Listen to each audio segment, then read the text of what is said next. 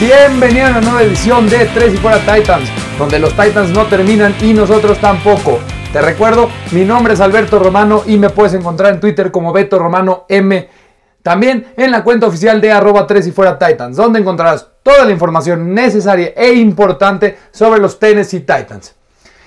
Y pues bueno, después de un partido vibrante en la que los Tennessee Titans derrotaron a los Houston Texans, el rival divisional, en Nashville por marcador de 42 a 16, en un partido frenético, con emociones, en una montaña rusa gigantesca de emociones. Los Tennessee Titans pudieron salir victoriosos gracias a una actuación gigantesca, monstruosa del rey, el corredor Derrick Henry.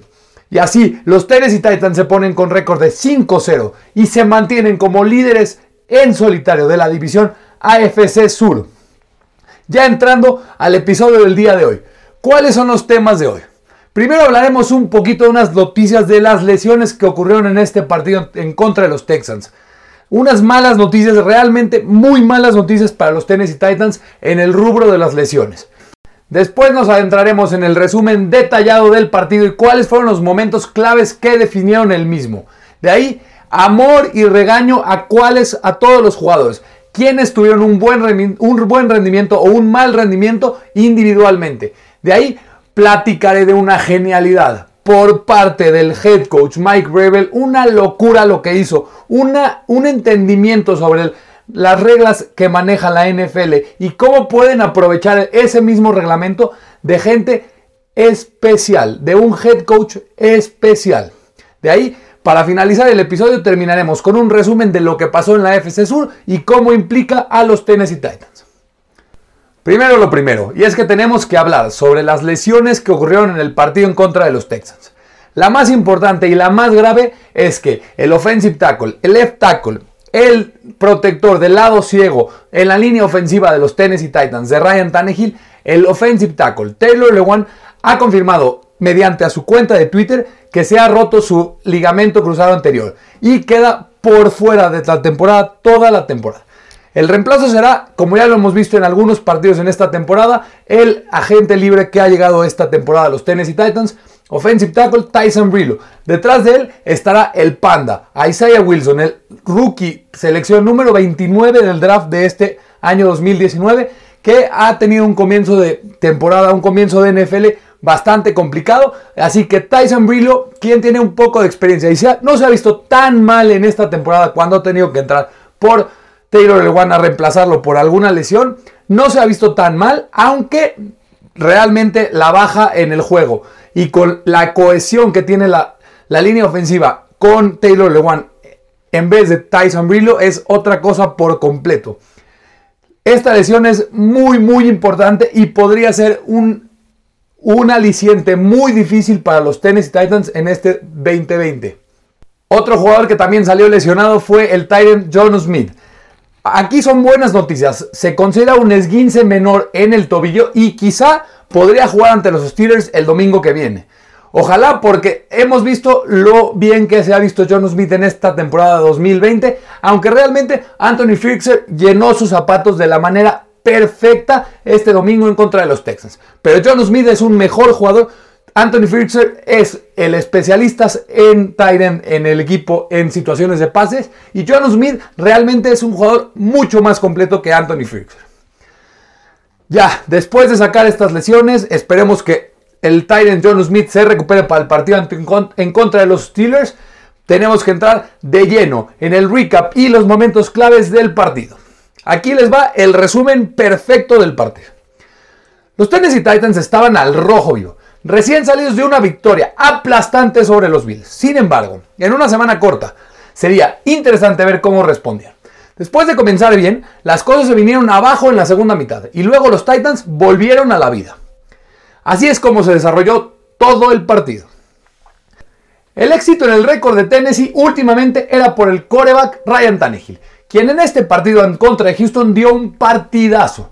Dos pases de touchdown temprano pusieron a los Titans con una ventaja inicial de 14 a 0, de parte del Titan Anthony Fixer y el wide receiver AJ Brown. El quarterback de Houston, Deshaun Watson, fue, fue capaz de encontrar una respuesta rápida, con un touchdown al Titan Darren Fells. Después, Tannehill y Henry pudieron poner en marcha otro drive. Tannehill restableció rápidamente una ventaja, una ventaja de 14 puntos, encontrando al wide receiver Adam Humphries para otro touchdown. Fue el tercer pase de touchdown del día de Tannehill hasta ese momento. Antes del medio tiempo, los Texans anotaron un field goal reduciendo la ventaja 21 a 10. Los Titans salieron listos para aumentar la ventaja para comenzar el tercer cuarto, pero el drive se estancó en la zona roja. La patada del kicker Stephen Gostkowski fue bloqueada, lo que dio a los Texans la oportunidad de regresar en el juego. Una gran jugada de Darren Fells puso en posición de anotar a los Texans, cosa que el running back David Johnson concretó. El outside linebacker JJ Watt cambió el juego en el siguiente drive, forzando una captura y un balón suelto de Tannehill. De repente, Watson estaba en la yarda 5 de Tennessee, buscando tomar la delantera. Después de dos intentos fallidos, Watson encontró al wide receiver Randall Cobb para el touchdown. Sin embargo, el kicker de Houston, Kaimi Fairbairn, falló el punto extra. Nuestro nuevo puntaje al final del tercer cuarto era Texans 23, Titans 21. Tennessee enfrentaba adversidad. Los Titans necesitaban una respuesta ofensiva. Tannehill conectó con Anthony Fixer, luego el running back Jeremy McNichols tuvo un excelente acarreo y, al tener que conformarse con un field goal, Goskowski de nueva forma falló su field goal. Necesitando detener, la defensa de los Titans lo pudo hacer. Fueron el outside linebacker Jadevion Clowney y el defensive end Jeffrey Simmons quienes pusieron el final drive de Houston en medio campo. Pero un buen punt de los Texans obligó a, los a Tannehill a comenzar su drive, próximo drive desde las 5 de su campo. De ahí, Derrick Henry sucedió. El rey apareció. 94 yardas en un acarreo de otro planeta hasta la casa de Houston. Tannehill convirtió la con la conversión de dos puntos después de esto, poniendo a los Titans al frente con marcador de 29 a 23. Sin embargo, Watson respondió de inmediato. Una bomba para el wide receiver Will Fuller, quien quemó al cornerback Malcolm Butler para retomar el liderato 30 a 29. Con 8.37 por jugar, Tannehill fue interceptado con un pase profundo al wide receiver Khalif Raymond. El cornerback Bradley Roby de Houston Texans fue quien interceptó, Parecía cambiar el partido con esta jugada. Con el reloj bajando y con una movida del head coach Mike Vrabel de genio que al ratito les platicaré, Houston corrió varias veces con David Johnson. Los Titans forzaron un cuarto down en la 1, pero Romeo Crennel se la jugó y Watson encontró a Brandon Cooks para otro touchdown. Tennessee detuvo el two-point conversion, pero ahora estaban 7 puntos abajo con 1.50 por jugar. Tannehill armó un drive para empatar el partido de manera extraordinaria. Encontró a Adam Humphries dos veces, luego a Fixer para un gran avance. En un solo poco, unas pocas jugadas, los Titans estaban dentro de la zona roja de Houston. Tannehill tenía 23 segundos para trabajar, perdiendo 36 a 29 en la 16 de Houston. Un pase corto a McNichols dejó en posición de empatar a Tennessee. Tannehill se apresuró con 4 segundos restantes, encontrando al wide receiver AJ Brown con un fade route por encima de una cobertura excelente por parte de Bradley Rowe. Pero AJ Brown ganó en esta, en esta ruta y encontró la zona de anotación en un pase que duró una revisión de más de dos o tres minutos en la que los oficiales habían marcado inicialmente touchdown, pero después de no haber encontrado eficiencia, evidencia suficiente para cambiar la, la decisión en el campo, el touchdown se mantuvo. De ahí, Bravel optó por intentar empatar el juego y patear el punto extra. Goskowski lo anotó. Fútbol americano gratis. Overtime. Tennessee 36, Houston 36. Los Titans ganan el volado y se ponen en marcha inmediatamente después de un pase a Derrick Henry que volteó el campo a favor de Tennessee. McNichols tuvo otro gran aclarreo, colocando a Tennessee en la zona roja en la 10. En tercera oportunidad, Derrick Henry, desde formación Wildcat, anotó el touchdown ganador. 42 a 36, marcador final y victoria para los Tennessee Titans. Así, los Titans se ponen con récord de 5-0 en un juego absolutamente de locura. Los Titans obtuvieron más de 600 yardas en ofensiva, récord de franquicia y de alguna manera pudieron lograr esta victoria. Ya después del recap que les estoy dando y cuáles fueron los momentos claves en el partido, tenemos que hablar de actuaciones individuales por parte de los jugadores y quiénes se llevan mi amor y quiénes se llevan mi regaño. Como siempre, primero el amor. Siempre hay que poner el amor primero. Aquí muchos se llevan mi amor, en especial en el costado ofensivo. Primero, por supuesto, el coreback Ryan Tannehill, 30 de 41 en pases, 364 yardas y 4 touchdowns. También tuvo una intercepción y un fumble, pero sin duda un día increíble de su parte, dando resultados cuando más se necesitaban. Y era más importante en el partido su actuación. En especial ese pase increíble al wide receiver AJ Brown para forzar el overtime. Completó 10 pases a receptores diferentes. El último drive lanzando pases quirúrgicos. Absolutamente un día espectacular de su parte. A pesar de las entregas de balón. Claro, el que más amor se tiene que llevar. The King. El running back Derrick Henry. 200 yardas y 2 touchdowns por tierra. Uno de ellos en una corrida épica de jugadores estrellas de 94 yardas y el touchdown ganador del partido. Aparte, dos recepciones para 50 yardas, una de ellas cuando más importaba, en, en overtime, para poner en posición privilegiada a los Titans para ganar el partido. Un día de otro planeta para Derrick Henry. Con estas actuaciones justifica por qué se le paga lo que se le paga con tanto dinero. Vale cada centavo de su nuevo contrato. Otro corredor que también se lleva mi cariño y aprecio, el running back Jeremy McNichols. Excelente actuación de su parte. 5 acarreos y 51 yardas. Para una de ellas de, 20 yardas en overtime. También atrapó dos recepciones para 11 yardas. Su contribución más importante, sin duda alguna, estuvo muy bien en pass protection. También el wide receiver alfa del equipo, AJ Brown. Como lo quiero. En apenas su tercer juego del año, 5 recepciones, 56 yardas y 2 touchdowns, incluido el touchdown que empató el juego para forzar el overtime. Pero no fue la única arma aérea que tuvo un buen juego. El Tyrant Anthony Fixer entrando por John Smith después de su lesión, 8 recepciones, 113 yardas y un touchdown.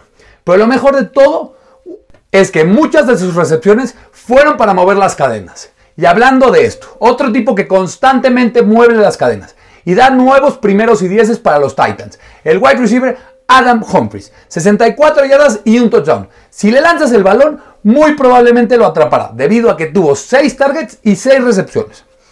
En cuanto al que se lleva mi amor en la línea ofensiva, el guard Nate Davis estuvo fantástico, moviendo jugadores contrarios constantemente y fue clave para la corrida de 94 yardas para que ésta se pudiera dar, con un bloqueo excelente de su parte.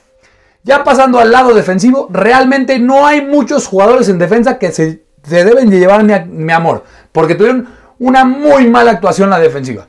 Pero, sin duda, el outside linebacker es merecedor 100% de mi amor y de mi cariño.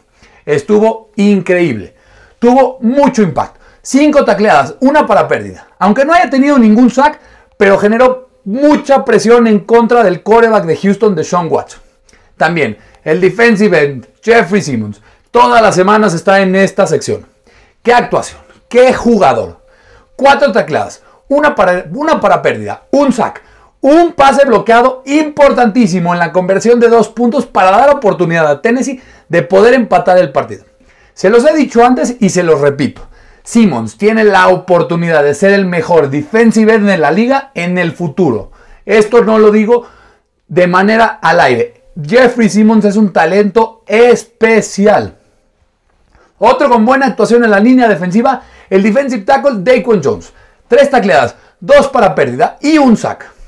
El interior de la línea defensiva fue sin duda la mejor unidad del costado defensivo. Solo permitieron 92 yardas terrestres ante los Texans.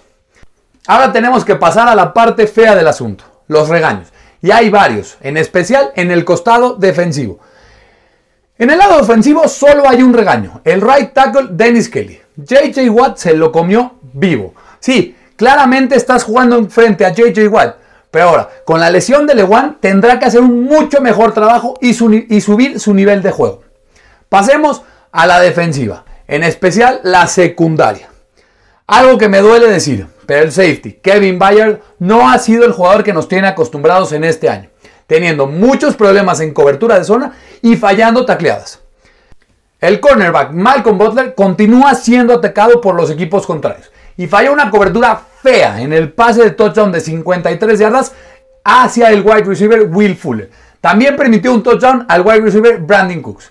Hablando de permitir touchdowns, el cornerback novato Christian Fulton tuvo muchos problemas, permitiendo un touchdown en el costado de la zona de la endzone al wide receiver Randall Cobb. Tuvo un error de novato muy feo, muy, muy feo y muy grave con un pass interference defensivo muy largo que dio la oportunidad a los Texans de anotar desde la yarda 1. La secundaria tuvo un partido para el olvido. No pudo mantener el ritmo, ni la explosividad, ni la velocidad de las armas aéreas de los Texans. Así que la secundaria en general se, llega, se lleva un regaño de mi parte y fuerte. El único que se salva un poco, porque no dio tan mal partido como los demás, es el safety Kenny Vaccaro. Otro regaño es para el defensive lineman Jack Crawford. Fue el responsable de permitir el field goal bloqueado, que cambió el partido por completo. Me pareció haber una falta de esfuerzo en esa jugada de su parte. Realmente una jugada decepcionante, decepcionante por el jugador Jack Crawford. Otro que vuelve a ser regañado de mi parte, el kicker Stephen Goskowski. Tuvo un field goal bloqueado y falló su otro. 0 de 2 en field goals en el día. Un mal partido de su parte. Pero el que me preocupa y que se lleva el regaño más fuerte de todos, a pesar del pésimo partido de la secundaria, de tal manera es el regaño que se va a llevar Big Beasley. El outside linebacker, agente libre, estrella agente libre que llegó a los Tennessee Titans para esta temporada, ha tenido una actuación desastrosa en la temporada. En este partido solamente jugó 11, 11 snaps. Quizá ya es hora de que el staff de cocheo le dé mayor oportunidad al outside linebacker Derrick Robertson. Por el momento, Beasley parece ser un desperdicio de dinero. Bajan cantidad de snaps, cero producción. Ya después de ajetrearme un poquito y enojarme un poquito con la secundaria que realmente jugó un partido asqueroso y con el outside linebacker Big Beasley que no ha, hecho nada en esta temporada como jugador de los Tennessee Titans, les pido de favor. Estos son todos mis cariños y regaños de mi parte. Si hay alguno que no están de acuerdo o creen que me faltó comentar, háganmelo saber en Twitter en mi cuenta de Beto Romano M o en la cuenta de Tres y Fuera Titans. La invitación está abierta para que podamos platicar ahí de manera amable y educada. Ahí nos estamos viendo. Ahora vamos con algo que a mí, la verdad, me, va me encanta hablar. Es Mike Bravel. El head coach Mike Bravel es sin duda, sin duda, uno de los mejores head coach de toda la NFL. Y lo demostró con esta genialidad. Vamos, les las voy a platicar un poquito para que estén, se den cuenta de lo que pudo realizar el head coach de los Titans, Mike Bravel. Una cosa que siempre se ha destacado de Mike Vrabel es su atención al detalle. Será difícil encontrar otro entrenador de la NFL que conozca las reglas mejor que él. Lo vimos el año pasado en los playoffs, cuando Vrabel usó el vacío legal del reloj de Bill Belichick en su contra, agotando un minuto y 49 segundos del reloj sin tomar un centro al tomar intencionalmente múltiples penalizaciones ofensivas fuera de los cuatro minutos restantes. Otra vez, Vrabel sacó de la cartera una genialidad para dar ventaja al equipo cuando lo necesitaba haciendo intencionalmente. Un flag por 12 hombres en el campo a la defensiva. Esto para detener el reloj y dar oportunidad a la ofensiva de tener otra oportunidad para empatar el marcador. Déjenme explicarles un poquito la secuencia para que puedan entender cómo y por qué funcionó. Tennessee en el momento estaba perdiendo 30 a 29, con un poco más de 3 minutos restantes en el juego. Los Texans tienen el balón en la yarda 25 de los Titans y están en posición de anotar otra vez. Houston está en segunda y uno. Un first down le da una nueva oportunidad y otra serie de downs justo dentro de la yarda 25 de los Titans. Esto para que Houston pueda terminarse el reloj. Así que Mike Rabel envía al cornerback suplente Joshua Kalu para recibir una penalización intencional de 12 hombres en el campo. Y Kalu, muy sorprendido, entra al campo sin haber jugado ningún snap en todo el partido defensivo y entra en el drive más importante en defensa, algo no cuadra para el jugador. El cornerback Jonathan Joseph se queda viendo a Bravel sin entender qué pasa. Y Bravel le dice que todo está bien y hace show para que los referees no se den cuenta de sus intenciones, ni que el head coach de los Texans, Romeo Crennel, decline la penalidad. Pero te debes de estar preguntando, ¿por qué no usar un timeout? Después de todo, los Titans les quedaban 3 y el 2 minute warning en ese momento. Bueno, no es cuestión de tiempos, se trata de downs. Cada jugada que los Texans hagan entre el segundo y uno que tenían y la zona de anotación representa 40 segundos de tiempo o un timeout. Si los Texans corren la pelota en segunda y uno y obtienen el first downs, quitan otros preciosos segundos y aún pueden potencialmente obtener dos first downs más antes de llegar a la zona de anotación. En el peor de los, casos para los, de los casos para los Titans, detienes a Houston en segunda y uno, pero luego permites un first down en tercera y uno. Esto te quita 80 segundos o toma dos timeouts de Tennessee.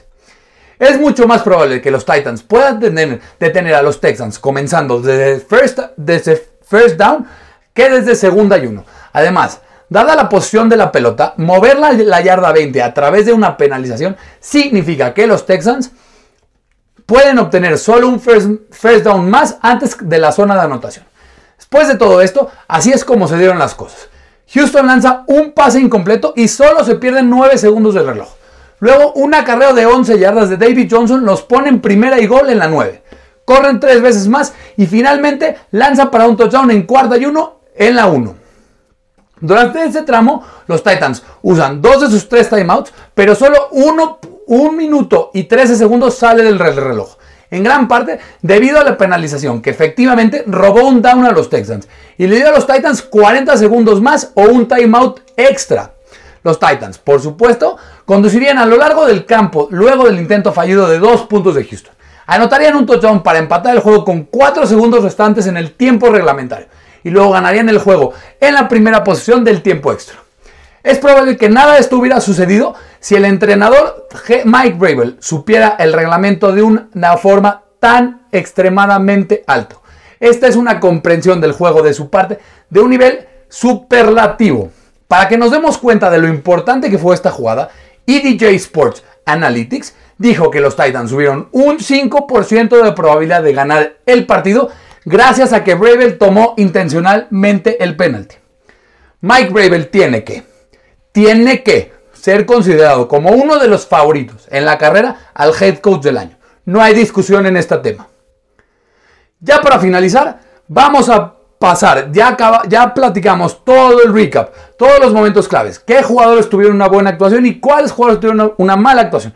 La genialidad de Mike Rebel que pudo haber sido una de las situaciones más claves y una de las jugadas más altamente de un head coach de mayor inteligencia por parte de un head coach en la NFL que yo he visto, aunque lo mejor de todo, lo más impresionante es que esta jugada ya la había hecho en 2018 en contra de los Jets. Así de especial es su conocimiento sobre el juego del head coach Mike Gravel. Para mí, Tennessee es uno de los equipos mejor coacheados en toda la NFL. Ya tenemos que pasar a otro tema y vamos a finalizar con un resumen rápido de la FC Sur y cómo queda la división. Primero los Indianapolis Colts. Pudieron tener un comeback ante los Bengals. Muchos esperaban que Indianapolis dominaría el partido, pero no fue así. De hecho, Cincy estaba en algún momento del partido perdiendo por 21. Pero al final los Colts pudieron ganar por marcador de 31 a 27, dejando a los Colts con récord de 4 y 2. Los Jaguars siguen volviendo a la realidad después de una victoria en la semana 1 ante los Colts. Perdieron esta semana ante los Lions, 34 a 16 y se quedan con récord de 1-5 y su temporada, su temporada está prácticamente terminada. Y Jacksonville debería de empezar a enfocarse en quién será su nuevo quarterback para 2021, ya sea Trevor Lawrence, Justin Fields o Trey Lance. La división por el momento así está. Como líderes en solitario, los Tennessee Titans con récord de 5-0. En segundo lugar, los Indianapolis Colts con récord de 4-2. Tercer lugar, Houston Texans con récord de 1-5. Y en último lugar, los Jacksonville Jaguars con récord de 1 y 5. Así terminamos una nueva edición de 3 y fuera Titans, donde platicamos cuáles fueron las lesiones del partido. ¿Qué, está, ¿Qué va a pasar con la lesión de Taylor Lewan? Si John Smith va a estar bien de su lesión en el tobillo. El resumen y los momentos claves del partido en el que los Tennessee Titans derrotaron a los Houston Texans en la semana 6 de la NFL de la temporada 2020. De ahí, actuaciones individuales y quienes tuvieron una buena actuación o una mala actuación en este partido. Después, la genialidad de Mike Ravel, demostrando un conocimiento extremadamente alto de su parte para darle una ventaja competitiva a su equipo en un partido. Y para finalizar, un resumen de la AFC Sur y cómo queda la división en este momento. Pero ya tenemos que dejar atrás este partido épico y extraordinario, que cualquier aficionado de la NFL disfrutó al 100%. No saben cuántas llamadas recibí de amigos diciéndome qué partido el de los Titans, cómo pudieron sacar, Derrick Henry es, Derrick Henry es una bestia, Derrick Henry es el mejor corredor de la NFL, pero Como la NFL no termina y nosotros tampoco y los Titans tampoco terminan, tenemos que estar ahora on to Pittsburgh, en el que nos enfrentaremos a una defensiva muy brava, muy muy buena. Puede ser la mejor defensiva de la NFL, yo creo que sí es la mejor defensiva de la NFL hoy por hoy. Y tenemos que estar on to Pittsburgh. Los dos equipos invictos de la FC Sur se enfrentan en la semana 7 y aquí tendrán la previa de este partido para la semana 7 y cuáles serán las claves para que los Titans puedan obtener la victoria. Así que con esto finalizamos, ya ahora sí finalizamos, una nueva edición de 3 y fuera Titans. Si te pudiera pedir un favor gigantesco, dale suscribir o dale descargar este podcast en tu plataforma preferida. Dale un review positivo a este podcast en, a este podcast en Apple Podcast. Te recuerdo, mi nombre es Alberto Romano, me puedes encontrar en Twitter como Beto Romano M o en la cuenta oficial de Tres y Fuera Titans. Porque los Titans no terminan y nosotros tampoco. Tres y Fuera. Hola, soy Rudy Jacinto, creador de Tres y Fuera. Si te gustó el programa de hoy, suscríbete a este y otros podcasts de la familia Tres y Fuera. Tres y Fuera NFL, Tres y Fuera Fútbol, Tres y Fuera de tu equipo favorito y claro, el canal de Tres y Fuera YouTube con videos todos los días. Porque si tu equipo existe, Tres y Fuera lo cubre.